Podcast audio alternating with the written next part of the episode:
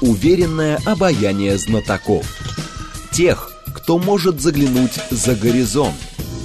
Они знают точные цифры и могут просчитать завтрашний день. Умные парни вновь и вновь выходят в прямой эфир, чтобы многое нам объяснить. Программа предназначена для лиц старше 16 лет. 15.06, столица, радиостанция «Говорит Москва». У микрофона Евгения Волгина. Мы с вами продолжаем. Наш умный парень сегодня Владимир Григорьев, кандидат экономических наук, эксперт в сфере финансового и банковского дела. Здравствуйте, Владимир Николаевич. Здравствуйте. Наши координаты 7373948, телефон, смски плюс 7925 8888 948, телеграмм а, для ваших а, сообщений «Говорит Москобот». Смотреть можно в YouTube-канале «Говорит Москва». Стрим там начался. И давайте начнем с бумажки, с зеленой бумажки, которая у нас обеспечена доверием и, в принципе, больше ничем. Это заявление представителя российского МИДа. А, большое интервью в «Коммерсанте» было, и, в общем, много чего интересного. Но самое главное, ведь а, по сути, доверие это действительно а, самое дорогое, чем обеспечен доллар. И, видимо, доверие до сих пор сильно, если доллар тоже, в общем, силен. Что тут такого? Ну, просто как-то со стороны российского МИДа это выглядело как что-то такое, ну, что там с этим долларом? Уже еще немножечко, еще чуть-чуть и все. Пожалуйста.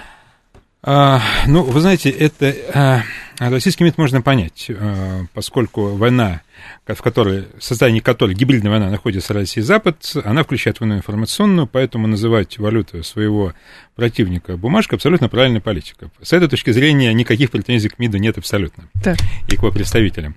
С точки зрения экономической реальности, конечно, она несколько сложнее.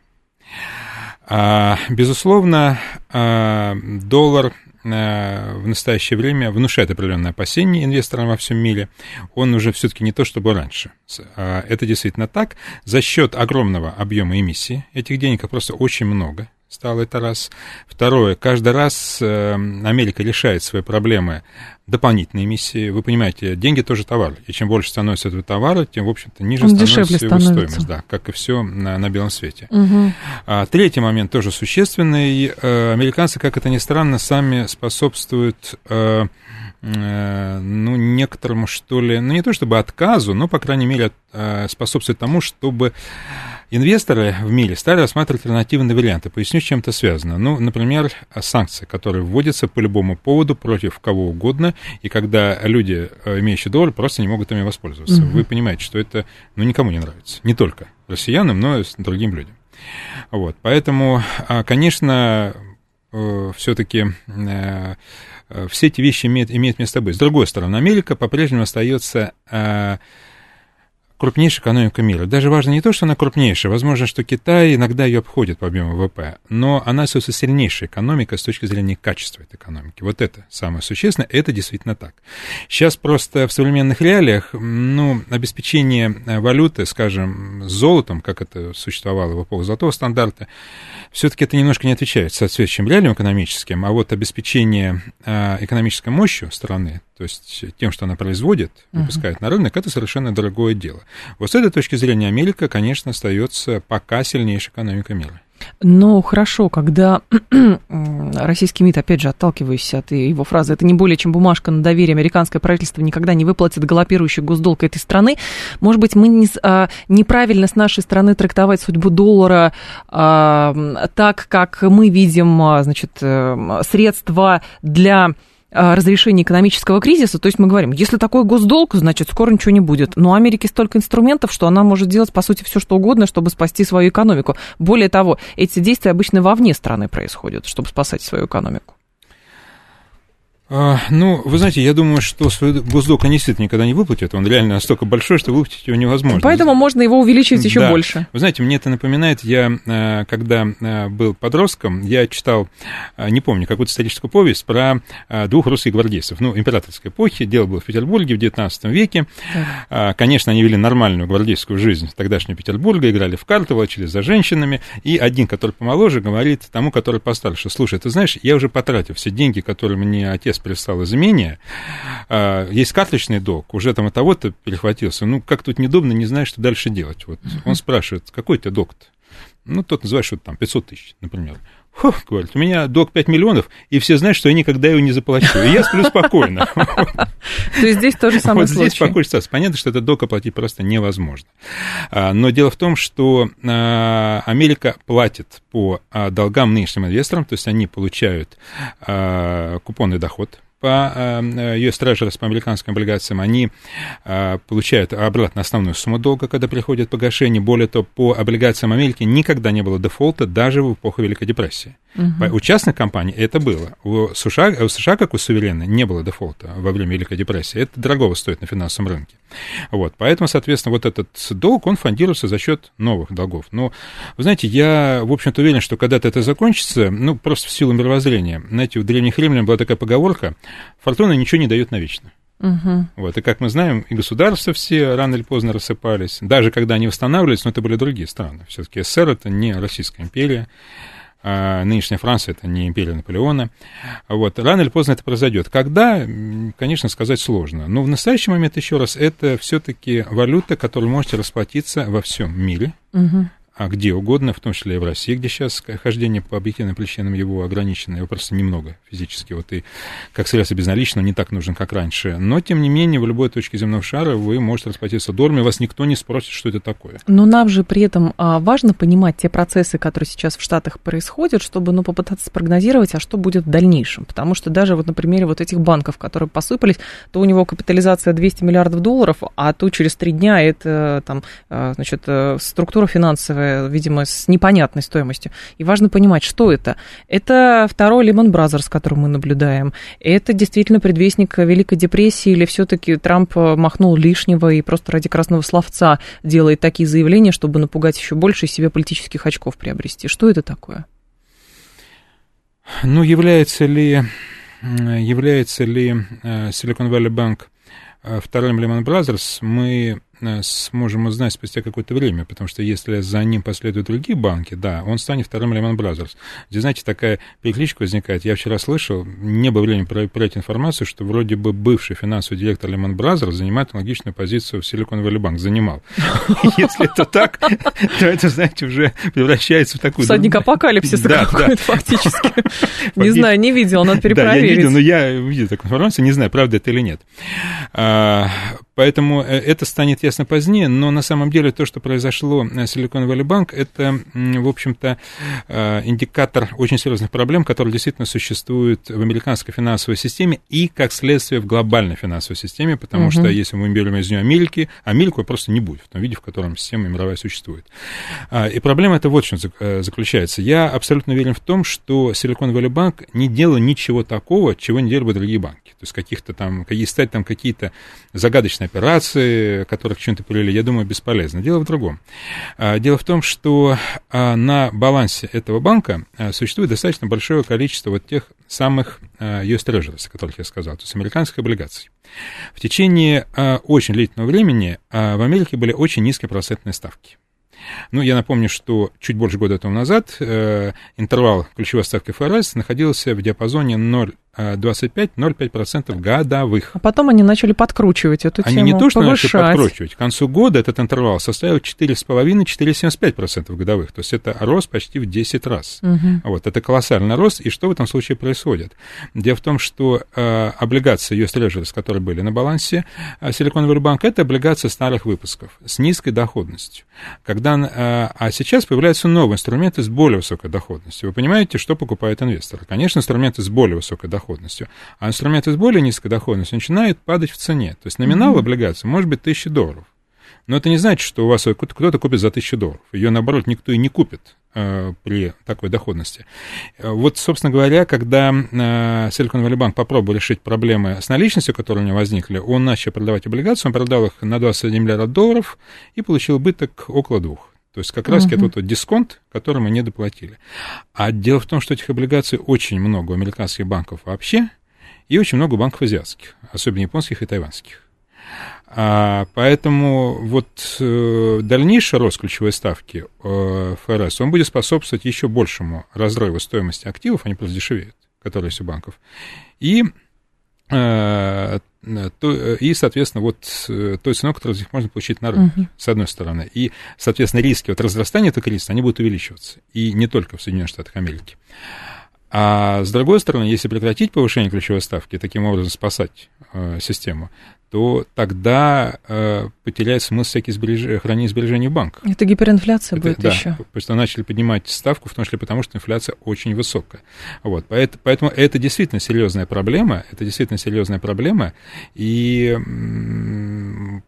как ее решить, э, ну, я думаю, что с такими проблемами пока Америка в новой истории не сталкивалась точно. Но просто в какой-то момент это действительно начало происходить, потому что очень много факторов сошлись. То есть то, что было происходило в разнобой, то есть там, значит, опасение инфляции было, потом, значит, введение санкций, потом еще что-то, еще что-то. И вот это все накапливалось, накапливалось, накапливалось, и в итоге вот выливается в то, что мы наблюдаем. Да, это совершенно верно. Это такой накопительный кумулятивный эффект, потому что, по большому счету, а, проблема, вот вы хорошо, что упомянули Lehman Brothers, по большому счету, проблемы-то они уже накопились к 2008 году. А, и э, было понятно, что та экономическая модель, э, которая сложилась за последние угу. десятилетия, она не работает. Ну, э, она была построена на, на непрерывном расширении рынков. Но их расширение закончилось. Все, к 2008 году уже не было никаких новых рынков не освоенных. Можно было только на Луну или на Марс продавать. Но там, как известно, жизни нет. А кризис этот решили те, тем, что а, власти разных стран, ну, прежде всего США и Евросоюз, они облегчили долговое бремя а, компаниям и домохозяйствам, снизив ключевые ставки, mm-hmm. облегчив бремя обслуживания долга. И, соответственно, импортировав вот все проблемы, э, точнее, не импортировав, а наоборот, экспортировав все остальные проблемы за пределы э, своих анклавов. Но это было временное решение, потому что э, когда вы выпускаете большое количество денег, вы сохранить их стоимость можете только в том случае, если они э, вернутся к вам обратно. То есть вы произведете товары, услуги, которые вы реализуете. Этого не произошло. Что, кстати, привело к дальнейшему снижению стоимости денег на рынке. Ведь когда мы с вами найдем, что делать с миллионом долларов и даже с миллиардом. Вот, да. на, на частном а, уровне. Очевидно, совершенно. Очевидно, да. Вот, проблем особых у нас не будет, куда так. эти деньги пристроить. Но это на уровне индивидуальном.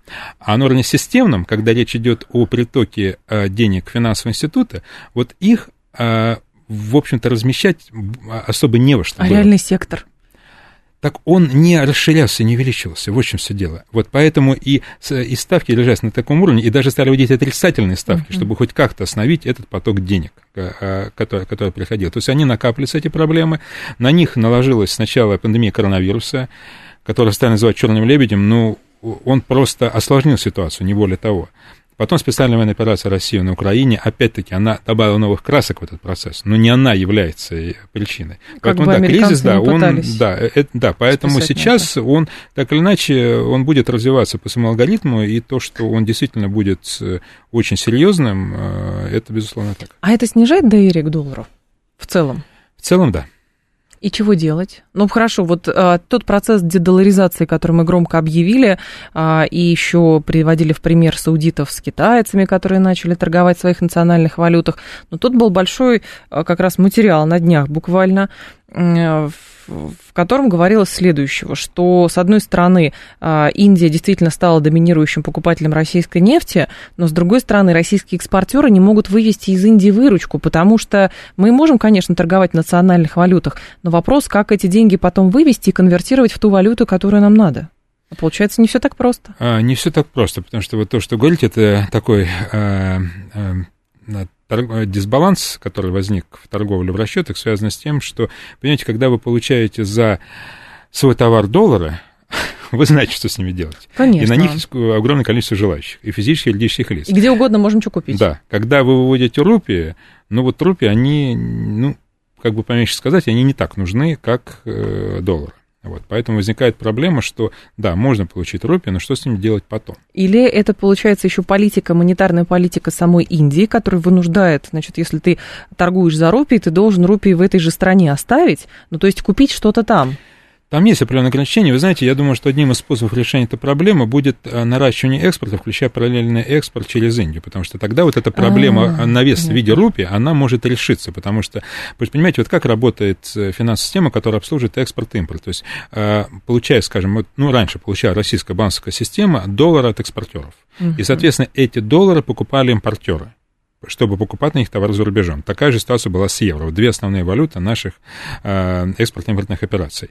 А сейчас получается, да, можно получить рупии. Вопрос, ну, на как них их нет. конвертировать-то да, куда? Да, совершенно да. верно. Вот если у нас будет э, расти импорт с территории этой страны, который можно будет оплачивать в рупиях, вот тогда у нас возникнет вот эта связка, что э, получение рупий угу. от российских импортеров российскими банками э, будет переходить в продажу этих рупий российским импортерам. Вот если такая связка заработает, тогда эта проблема будет решена. Но а, такая связка может а, заработать при каких условиях? А, ведь, по сути, мы же можем оказаться в точно такой же ситуации с любой другой страной, в которой мы готовы будем торговать в национальных валютах. Да, но дело в том, что, в общем-то, у нас таких контрагентов не так много. То есть это кроме Индии, это Китай, это Арабские Эмираты. То есть вот да. юань, ну, у Китая на самом деле две валюты, это китайский юань и гонконгский доллар. Uh-huh. Вот. А индийская рупия, арабский дирхам, а вот это основные валюты, с которыми мы имеем дело. Вот. Их не так много, то есть здесь не придется выстраивать какую-то уж очень а, сложную систему. Uh-huh. Вот. Но а... в любом случае, это, это, понимаете, это вопрос времени, и это целенаправленной э, политики, которая будет касаться не только частных усилий экспортеров и импортеров, а государственной политики. Я думаю, что все-таки, наверное, в этом направлении и э, наши финансовые власти работают, но это просто не делается сразу. Но это должны будут решать на уровне БРИКСа. Тут была статистика от Рефинитива вчера, не знаю, видели вы или нет, что ВВП э, по БРИКСу оказался выше, чем ВВП G7. Да, я слышал. Вот, и это тоже очень символично. А там еще другие страны э, могут присоединиться к БРИКСу, и уже шутили, что это будет не БРИКС, а абрикосик. На самом деле по... Аргентина, да? Да, там с Аргентиной и так далее. Вот, то есть много всего интересного. Но по факту это же тоже большой потенциал, и люди, и страны, которые как раз участвуют в БРИКСе, не могут этого не понимать.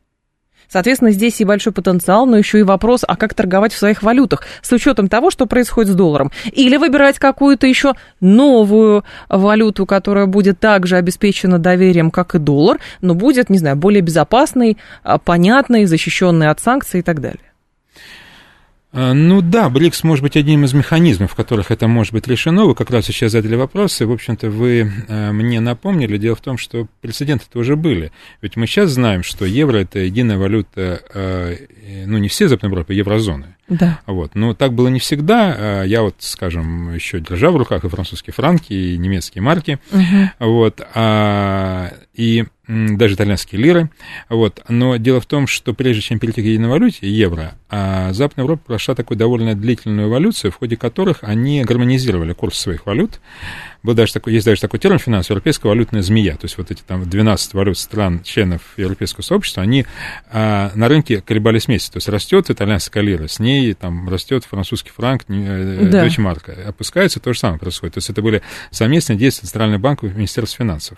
А, поскольку был большой товарооборот между этими странами а, и, соответственно, большой финансовый оборот, и они гармонизировали валюту. Вот, наверное, какую-то такую похожую систему многосторонних расчетов, наверное, могут создать создать и банки БРИКС. Я думаю, технически это возможно. Вопрос только в том, чтобы вот этим э, финансовым техническим решениям соответствовали потоки экспорта и импорта. Потому что без них э, эта система не нужна.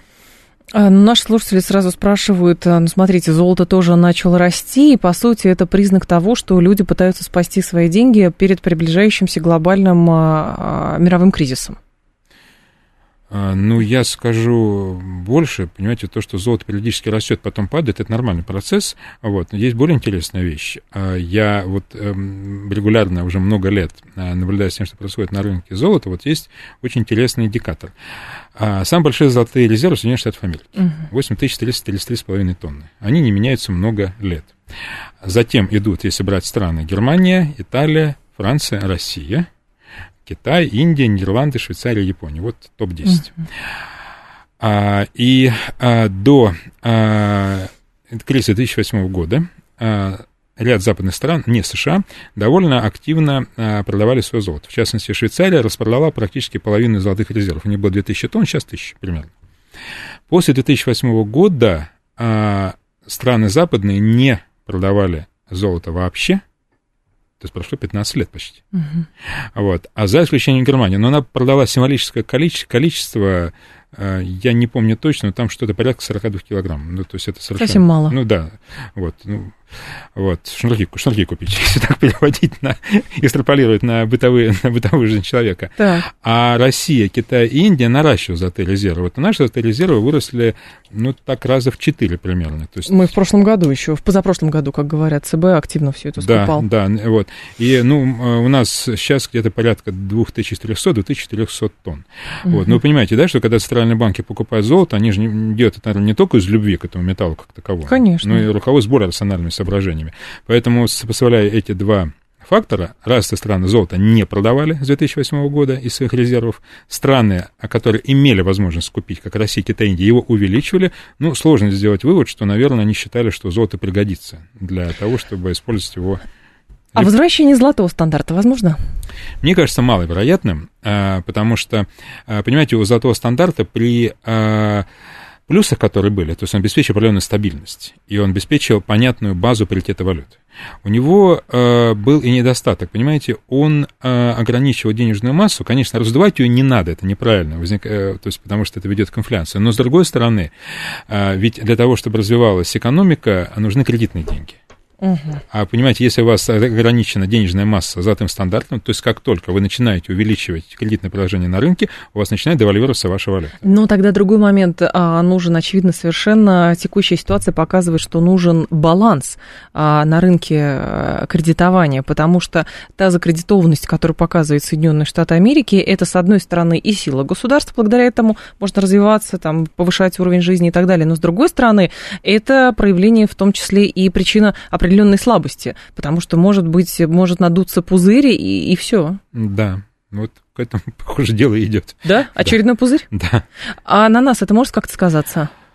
А, вы знаете, сейчас, я думаю, нет, потому что в 2008 году это сказалось достаточно заметно. Я тогда сам еще работал в банковской системе, и, знаете, вот эти признаки кризиса, они начали ощущаться с начала 2008 года по очень простому признаку. Стало сокращаться время, на которое давали деньги. Если раньше легко можно было взять А-а-а. на межбанковском рынке э, на 5 лет деньги и здесь их использовать, так. то потом сократилось в до 3, э, к весне уже до 2, э, ну, а потом уже осталось совсем недолго до осени, когда вообще все закрылось.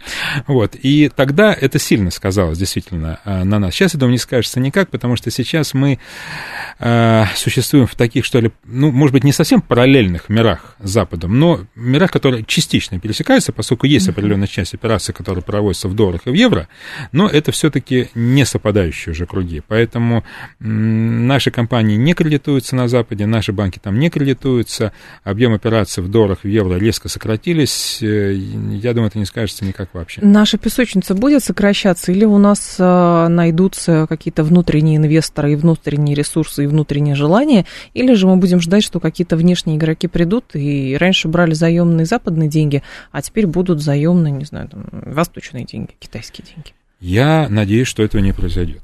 Чего именно, первого или второго? Второго. Второго. Да, потому что, Почему? понимаете, а, ну, потому что получается, что мы заменим а, одно зависимое положение на другое зависимое положение. А мне кажется, так примерно и происходит, когда особенно сказали, что в ФНБ мы убрали вообще долю доллара, но при этом скупили юани, по-моему. По-моему, это примерно то же самое. 2, 2 плюс 2, что с одной стороны, что с другой, все равно 4 будет. Ну да, но понимаете, здесь есть все-таки рациональное объяснение. Юань резервная валюта Международного валютного фонда. Mm. Мы в этих э, инструментах можем проводить международные расчеты вместо доллара. В рублях это достаточно сложно, потому что рубль в силу своей волатильности и плюс, э, плюс своей системной слабости все-таки его э, сложно использовать. Ну, в рамках, конечно, Евро-ЗС можно, вот, но в рамках более широких это достаточно сложно сделать. Поэтому юань он пока просто необходим технически. Вот, поэтому здесь я в этом ничего страшного не вижу. Но если мы будем рассчитывать на то, что все то, что мы раньше покупали а, в Западной Европе Америке, теперь нам продадут э, из Китая или откуда-то еще, это, конечно, да. это, это просто ужасно. То есть тогда получается, что во всем этом вообще не было никакого смысла в том, что происходит, начиная с начала прошлого года. И еще не факт, э, как э, Китай может в какой-то степени себя повести. Да, да. Ну, в общем, зависимым не надо ни от кого быть, поэтому я все-таки надеюсь, что мы э, в итоге все-таки станем сильнее и действительно независимы. Тем более, в общем-то, возможности для этого у нас есть. Владимир Григорьев с нами, кандидат экономических наук, эксперт в сфере финансов и банковского дела. Информационный выпуск и продолжим. Уверенное обаяние знатоков. Тех, кто может заглянуть за горизонт. Они знают точные цифры и могут просчитать завтрашний день. Умные парни – 15.35 в столице. Программа «Умные парни». Владимир Григорьев с нами, кандидат экономических наук, эксперт в сфере финансового, финансов и банковского дела. Микрофон Евгения Волгина. Мы продолжаем. Наша слушательница спрашивает, а как вам перспектива перехода мира на систему валютных зон? Я думаю, что, как мне в смысле, нравится или не нравится? Ну, или, реально ли а, это? Я думаю, что это реально. Я думаю, что это реально. И э, в определенной степени толчок этому дали страны-эмитенты самых сильных валют на сегодняшний день. Это угу. Соединенные Штаты Америки и Евросоюз, потому что вот вся история с блокировкой российских активов, особенно резервов Центрального банка, она, в общем-то, привела к следующему э, создал следующий эффект. Дело в том, что э, все, все эти действия носили абсолютно нелегитимный характер. У меня коснусь только одного центрального банка. Дело в том, что заблокировать резерв центрального банка можно в двух случаях. Первое, mm-hmm. если введены санкции Организации Объединенных Наций, таковых, как вы, мы все знаем, не было. Не было, конечно. И даже быть не может, мы учредитель ООН. И второе, в случае объявления войны. Мы ее никому не объявляли, нам, нам ее никто не объявил. Да. Вот. Все остальное это произвол. Ну или, как говорят в быту, беспредел. А потом, наши бизнесмены, которых тоже стали лишать доступа к их активам. Опять-таки, я не касаюсь личности этих людей. Да. Это не имеет никакого значения. Мы про право. Да, право здесь вообще ни при чем. Это право равно, сильного только это, Да, я все могу. равно, что если к нам выйдут на улицу, выкинут из машины и скажут, слушай, ты коррупционер. Ну, я поезжу, пока разберусь, а ты выходи пешком. Вот. И вы понимаете, что вот эти вещи, они не могут не заставлять остальную часть мира думать следующим образом. Ну хорошо, если такое оказалось возможным по отношению к России – самой большой стране мира, да еще ядерной державе, угу. самой сильной для США, то что же тогда сделают с нами? Наверное, думают в том числе на Ближнем Востоке, например. Вот не случайно арабские страны никакие санкции против России не ввели и не вводят. И хотя... даже была публикация, прошу прощения, Вашингтон-Пост, по-моему, после вот этой волны российских санкций, что якобы а, королевская семья всячески попыталась какие-то личные активы, в общем, выводить из американских банков. Да, вот я думаю, что а, и я думаю, что э, этот процесс будет происходить, он уже происходит, угу. вот он будет происходить, потому что действительно сейчас, в общем-то, становится опасно иметь дело а, с валютами, а, точнее, держать свои деньги в валютах, э, когда тебя в любой момент могут лишить просто по причине того, что ты не нравишься. А силы себе поставить у тебя нет. Вот, вот, э, Ковбойский подход да, такой. Да, совершенно верно. И, кстати сказать, первые признаки этого уже появились. Вот сейчас довольно много информации о том, что китайские клиенты достаточно активно выводят деньги из швейцарских банков. Угу. Ну, потому что все видели за прошедший год, что нейтралитет Швейцарии – это, в общем-то, миф и иллюзия. Может быть, они и не хотят быть не нейтральными. Но по факту они себя ведут как страна не нейтральная. Но сейчас. инерция же велика. То есть, с одной стороны, мы видим, что любые процессы информационные, политические, а, экономические, они усилились кратно. То есть, то, что, то на что потребовалось там, 50 лет бы, например, пару веков назад, сейчас это происходит меньше, чем за десятилетие. И, но инерция же все равно сохраняется. Мы по-прежнему, почему, а, опять возвращаясь к тезису МИДа, про доверие к доллару, и вопрос, как долго эта инерция может продлиться? Как долго этой инерции будут следовать даже не сами американцы, вот, пока что-нибудь новое не придумают, а другие государства, включая наше? Ну, это сложный вопрос, он зависит от очень многих факторов, включая не только экономические, но и политические, социальные, военные факторы. Но, во всяком случае, процесс э, идет, и, в общем-то, надо сказать, что, например, если говорить, например, вот о том, чем сильна была Швейцария, а так или иначе Швейцария – это финансовый азис мира.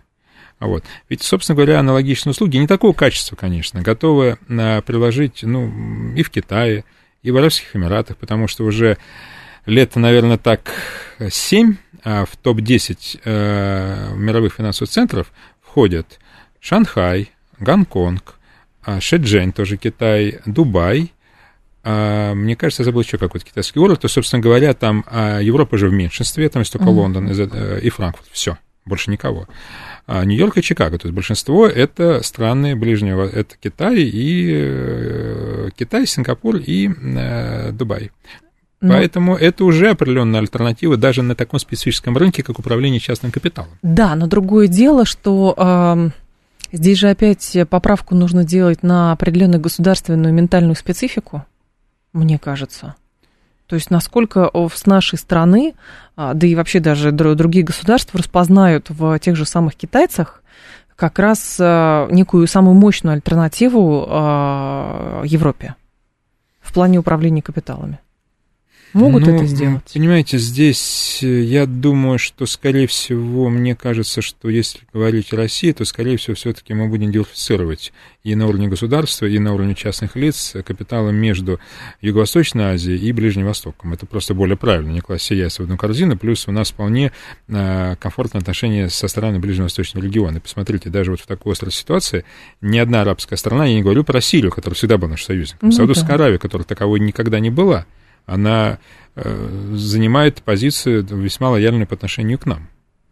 Вот, а поэтому это то, что касается нас. А то, что, и, ну, понимаете, есть еще какой вопрос очень важный. Да, конечно, я думаю, что, конечно, такого качества управления деньгами, э, которые могут приложить швейцарцы, ну, как наибольшие мастера в этом именно деле, которые могут приложить там американцы, англичане, немцы, французы, голландцы, ну, такого, конечно, я думаю, нет ни на Ближнем Востоке, ни в Китае. И вряд ли появится в ближайшее время. Но вы понимаете, когда вопрос стоит между безопасностью ваших денег и, и тем, насколько профессиональный менеджер, с которым вы общаетесь, все-таки первым, мне кажется, важнее, потому что э, швейцарский банкир может быть очень любезен, улыбчив, предложит вам хороший коньяк, но, сделать но, но ничего сделать не сможет.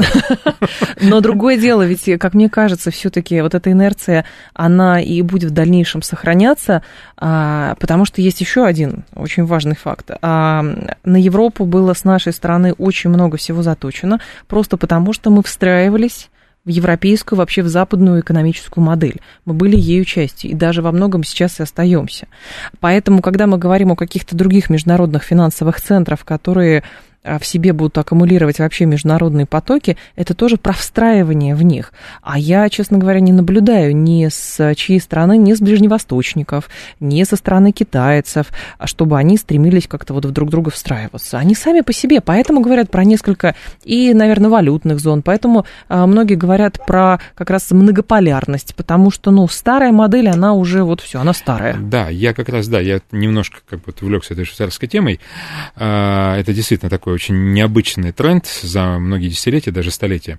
А, ну, да, вы правы. То есть здесь, конечно, речь в любом случае пойдет о многополярности. Я просто сказал, что даже на это, хотел сказать, что даже вот на этом узком сегменте она уже возникает. Тем более она будет возникать а, в плане а, таком интегральном, то, что касается вообще экономических систем и финансовых систем. Uh-huh. То, что касается России, то я думаю, что нам для того, чтобы быть ну, действительно эффективными, успешными, чтобы у нас, в общем-то, жизнь жизнь не улучшалась, а улучшалась, в России нет никакого другого пути, как бы самостоятельной зоны, которая будет точкой притяжения. Потому что в любом другом варианте мы будем под кем-то, то есть мы будем служить чьим-то сырьевым придатком, больше ничем. Это как раз-таки тоже вот э, один из тезисов, который наталкивает на мысль, что мы постоянно пытаемся к чему-то присоединиться. Вот, сейчас считаем, или там некоторые люди, владельцы умопомрачительных капиталов, считают, что западники их родиной наказали. Вот, хотя, в общем, руководство российское говорило, деньги-то приносите, потому что здесь, как выясняется, они все равно сохраннее будут. Видимо, э, будут какие-то вторые правила, но, по крайней мере, деньги здесь будут в сохранности. Но а, с вашей точки зрения все-таки потенциал для того, чтобы сохранять деньги здесь через развитие. А насколько он э, реализуем и что для этого нужно? Денег побольше или внутренних инвестиций достаточно? Это э, как раз пресловутый фонд национального благосостояния. Долго мы будем над златом чахнуть? А, вы знаете, я думаю, что а, для этого нужна политическая воля и нужна системная политика. Чтобы не дыры затыкать, а на черный день копить, а куда-то вкладывать. Чтобы вкладывать куда-то, да. Потому что вот то, что вы сказали, тоже ФНБ, очень долгие годы мы вкладывали только финансовые инструменты, имитируем, которые имитировали западные страны. Не сти... Мы стерилизовали ну, денежную массу. Да, вот так называлось, да, когда, очень нравится. когда в эпоху бешеных сверхдоходов от нефти все эти деньги свободны, вместо того, чтобы их инвестировать в наши дороги, в наши железные, да. автомобильные, в аэропорты, порты и так далее, их инвестировали в американскую экономику и европейскую экономику. Вот. Э, ну, это время в любом случае прошло, но здесь, конечно, нужна э, именно политическая воля и системная политика. Системная uh-huh. политика направлена на развитие, ну, все сразу развить невозможно, но направлена на развитие определенных э, приоритетных направлений. Ведь согласитесь, что состояние сельского хозяйства и пищевой промышленности сейчас в России и то, которое было до Крыма, это две большие разницы, как, как говорят ну, люди. Да, конечно. Все-таки мы сумели на одном из важных направлений добиться абсолютно э, очевидного успеха. Сумели.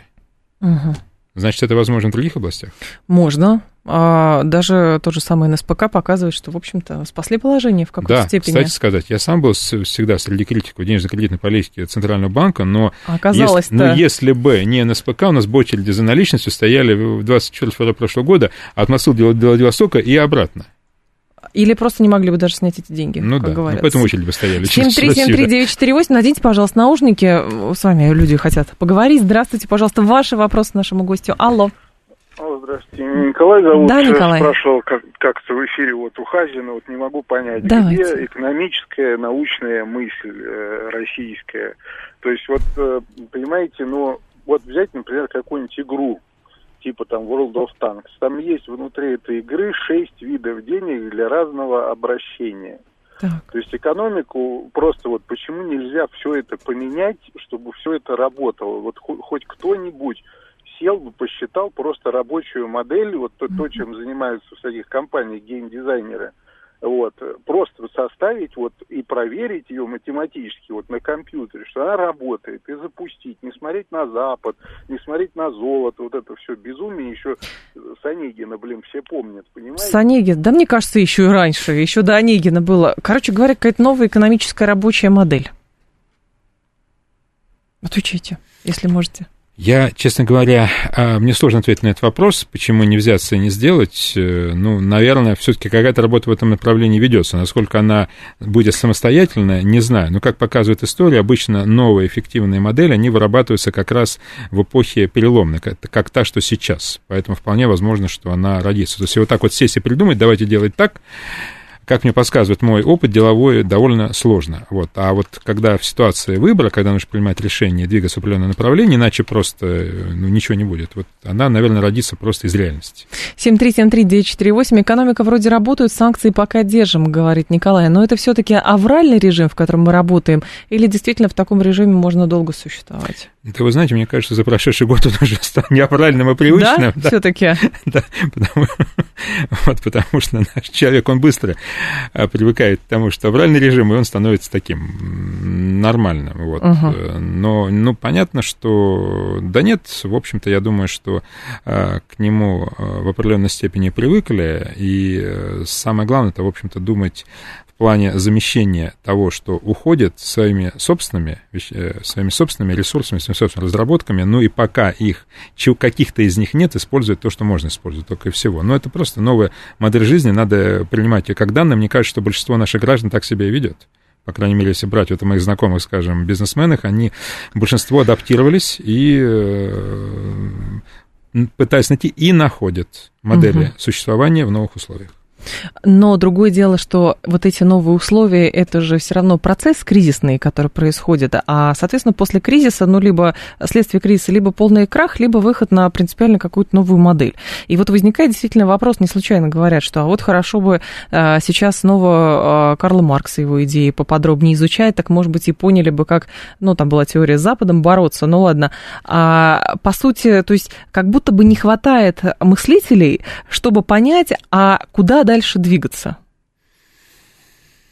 Ну, понимаете, с интеллектуальным аппаратом действительно есть Проблемы, определенные да? проблемы, и они связаны с тем, что, понимаете, у нас вот то, что вы назвали встраивание в западную модель, они были связаны с тем, что у нас на уровне э, интеллектуальном, э, во, ну, не везде, но во многих сферах академических, абсолютно э, некритично воспринималось все то, что говорилось э, э, западными, э, даже не мыслителями, а пропагандистами, скорее всего, что вот жить можно только так. То есть это воспринимается абсолютно не критично, э, без э, всякого альтернативного мнения, и, Мгм. в общем-то, если посмотреть значительную часть того, что писалось на тему э, экономики, политики, социального устройства за последние 30 лет после распада СССР, в общем-то, это все перепело примерно одного и того же, что давным-давно было написано и сказано на Западе, причем в основном в пропагандистских целях чтобы доказать бывшим гражданам бывшей Что Советов, что самом жить деле надо иначе. правильно, да, да, да. вот и все. Поэтому, конечно, это привело к определенным интеллектуальным провалам, безусловно, вот, но все-таки у нас э, народ умный, я думаю, что он выйдет из этого интеллектуального шока и появятся новые идеи, новые мысли, но оп- опять-таки обычно что-то новое, эффективно новое, оно, м, конечно, ну, редко рождается в кабинетах. Все-таки обычно это рождается в ходе э, больших интеллектуальных изысканий, я изысканий думаю. И определенных существенных социальных экономических изменений. То есть, понимаете, тот же Маркс, он, с одной стороны, был кабинетный ученый, вот Маркс, которого да, вы упомянули, да, с другой да. стороны, в какую эпоху он жил? Конечно. Когда политический, социальный, экономический ландшафт мира менялся так же сильно, как сейчас. Угу. Но я вспоминаю как раз вопрос слушателя натолкнул меня на книгу э, Ергина э, про добычу нефти. Вот, и там была такая цитата, что мир стал углеводородным обществом, а мы на языке антропологов уже углеводородными людьми. Но, но тут интересно другое. Вот это углеводородное общество, а, это действительно то, а, это остается фундаментом для развития мировой экономики, или же все-таки мы сейчас находимся на пути, что помимо, помимо нефти, то есть это тоже будет какой-то такой, знаете, пузырь, который когда-то лопнет к этому нужно готовиться, или все-таки нет? Ну, он лопнет тогда, когда ее не станет. Это понятно. Не, просто когда-то были тресковые войны, вспомните там какой-нибудь 17 да, век, да. вот, за, за вылов трески, а потом, значит, за добычу нефти. Вот, и вопрос, что дальше? Я думаю, что пока нефть есть, есть в достаточном количестве, ее будут качать, продавать, перерабатывать, продавать продукты переработки, и все страны, даже те, которые сейчас находятся в состоянии конфликта, как, скажем, мы, Соединенные Штаты Америки, э, будут в этом как бы деле придерживаться одной и той же позиции. Просто потому, что э, вы понимаете, вот в все, что относится к нефтедобыче, нефтепереработке, продаже нефтепродуктов, вложены настолько колоссальные ресурсы в течение примерно 150 лет, с того момента, как она стала занимать вот то место в экономике, которое, которое занимаю сейчас, что, я думаю, вот просто из этого выйти отказаться невозможно. Я mm-hmm. думаю, что э, даже действительно реалистичные идеи альтернативы, они, скорее всего, будут наталкиваться на противодействие э, э, тех, у кого сейчас власть и влияние. По одной простой... Даже не потому, что они вот считают, что это осложнит им жизнь. Понимаете, это вот так привычно действовать. Потому что любой человек, который принимает решение, он исходит из реалистичности вот того, что ему предлагают.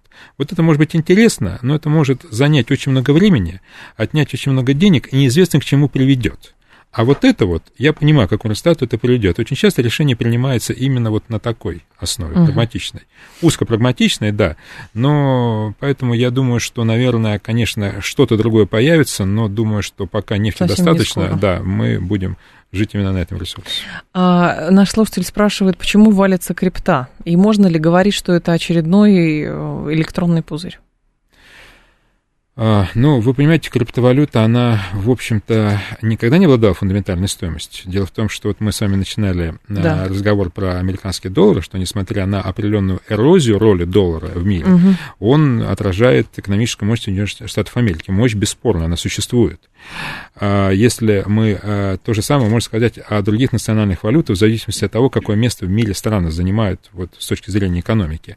Если мы с вами говорим о, корпорации, о, о корпорациях, то Понятно, что акции, облигации, которые выпускает та или иная компания, они тоже отражают рыночные позиции, ее способность генерировать прибыль, ее способность, э, ну, способность работать. А что отражает криптовалюта? Ничего, кроме желания тех, кто ее покупает, продать ее еще дороже. Ведь в ней же нет, Спекуляция да, в ней же нет фундаментальной стоимости. Вот. Угу. Поэтому э, э, с криптовалюты они начали э, падать э, тогда, когда Э, стали, э, когда ФРС стал поднимать э, ключевую, ключевую ставку. ставку, потому что, понимаете, инвестор всегда делает выбор. Да, вот есть альтернатива, этот актив менее, конечно, доходен, чем криптовалюта, но он более надежен, поэтому лучше мне перейти в активы традиционные, ценные бумаги, например, а, и с растущей стоимостью нежели оставаться в крипте, который более рискованно. Владимир Григорьев был с нами, кандидат экономических наук, эксперт в сфере финансов и банковского дела. Владимир Николаевич, спасибо, ждем снова. Спасибо вам, с удовольствием. Далее у нас рубрика «Провиант», потом новости, потом Юрий Буткин. До завтра с вами прощаюсь, всем хорошего вечера.